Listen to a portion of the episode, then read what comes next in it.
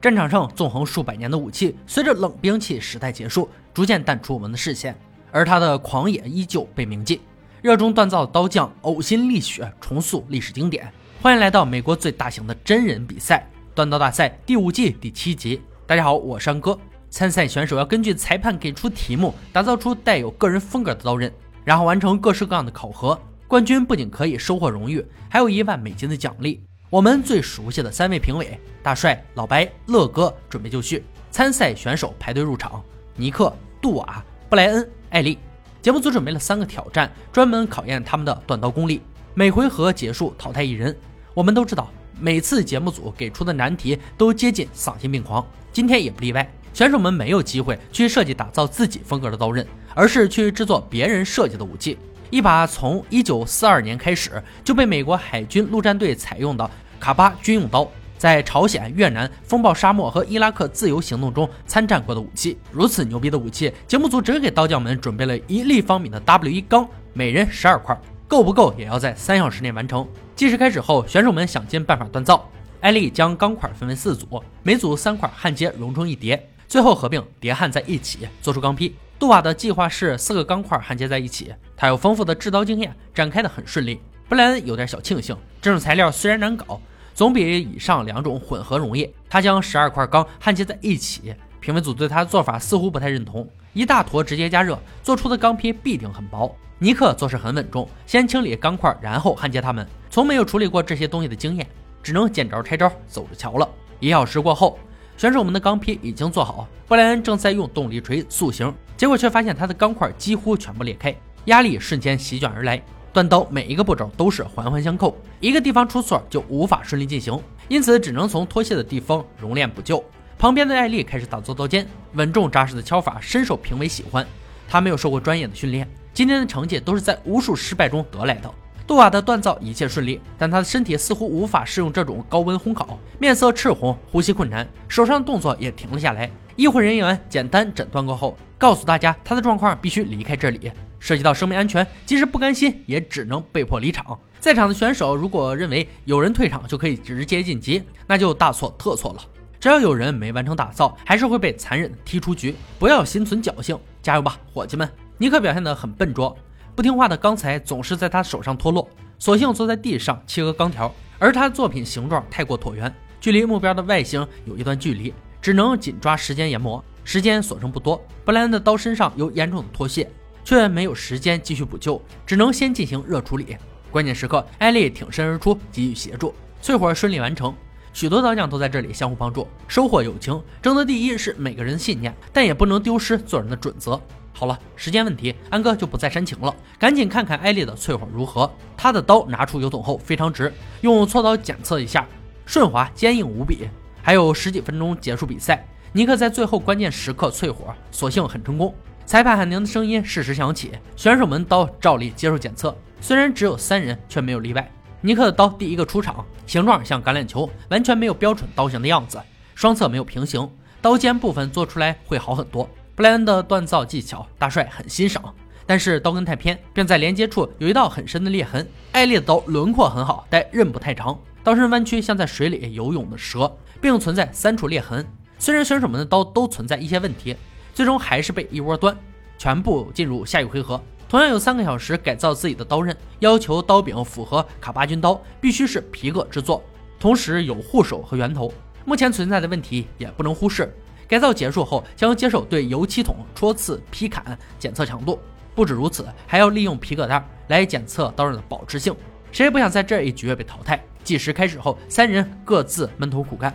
布莱恩的问题比较多，解决脱屑是第一步，然后再加强中脊对抗强度测试。脆弱的刀根用一块中铁焊接加固，但他忽略了中间的镂空，这样做有些掩耳盗铃的意思。艾丽也不轻松，裂缝是他最头疼的事儿。好在他刀身还有点涂料，足以让他更好的修正。光打磨不能解决根本问题，只好用喷灯回火刀背，希望软化后刀刃能紧密结合。尼克必须将他刀磨出卡巴军刀该有的样子，而卡巴军刀的形状复杂，让他压力山大。边磨边看，修正的过程反复无数次，一小时就这样过去。不远处的布莱恩已经安装完护手。安装手柄前要先调整歪斜的刀根。他从未做过皮革刀柄，却不希望做出刀柄太薄或蓬松。碳纤维是最坚韧的材料之一。一共切了四片来做刀柄的间隔材料。艾丽已经装好圆头和皮革，接下来要把这些东西粘起来，确保每一层皮革间都涂上环氧树脂，再从圆头钉上钉子来固定。可是钉子的尺寸不符，只能返回货架区翻找。再回来时，环氧树脂已经将近固化。多么倒霉的失误！尼克的刀型用尽大部分时间，终于像卡巴军刀了。他的护手设计是一段弯曲的钢材，却又跌进造型的坑里。翻来覆去的研究，就是无法顺利安装。还剩下二十分钟，他的武器连刀柄都没有，只有一堆皮革套在刀根上。评委们看着他的进度，也跟着着急。但时间不等人，三小时改造结束，不管进行到哪一步，此时都要关掉机器等待检测。经常翘班的大帅负责强度检测。尼克刀在他的手上对着油漆桶刺砍多次，鲜红的油漆像极了爆出的血浆。测试结束后，刀刃的一部分变成锯齿状，但护手和圆头很完美，只是半成品的刀柄属实拉低分数。不戴手套使用，定会两败俱伤。本以为尼克已经很惨了，没想到布莱恩的刀经过刺砍后，刀子从刀根处对折，只有小部分连接，姿势有点像中指朝天的国际手势。虽然下场凄惨，但目前尚未出局。测试完艾丽的刀后再做决定。一二三，走！大帅将所有的招数重来一遍。艾丽的刀不但顶住了压力，刀刃几乎没有受损，没有任何意外发生。布莱恩的希望彻底破灭，打包回家继续深造吧。尼克与艾丽一路磕磕绊绊进入总决赛，但真正的对决才刚刚开始。裁判非常正式地介绍本集决赛武器——长柄钩枪。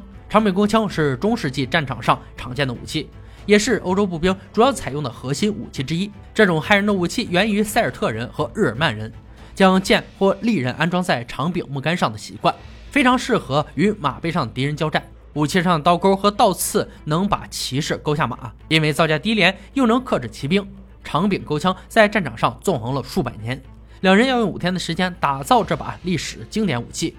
要求武器必须具备使用功能，可以加一点个人特色。单边开锋的刃部长度必须介于二十六到二十八英寸之间，并有两条固定的护条，还要有一个背钩。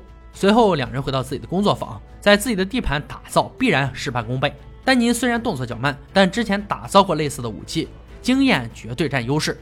预计第一天完成武器的雏形。艾丽从没做过背部带倒刺的武器，家里的锻造炉较小，很多东西塞不下是巨大的麻烦，无奈只能手工打造。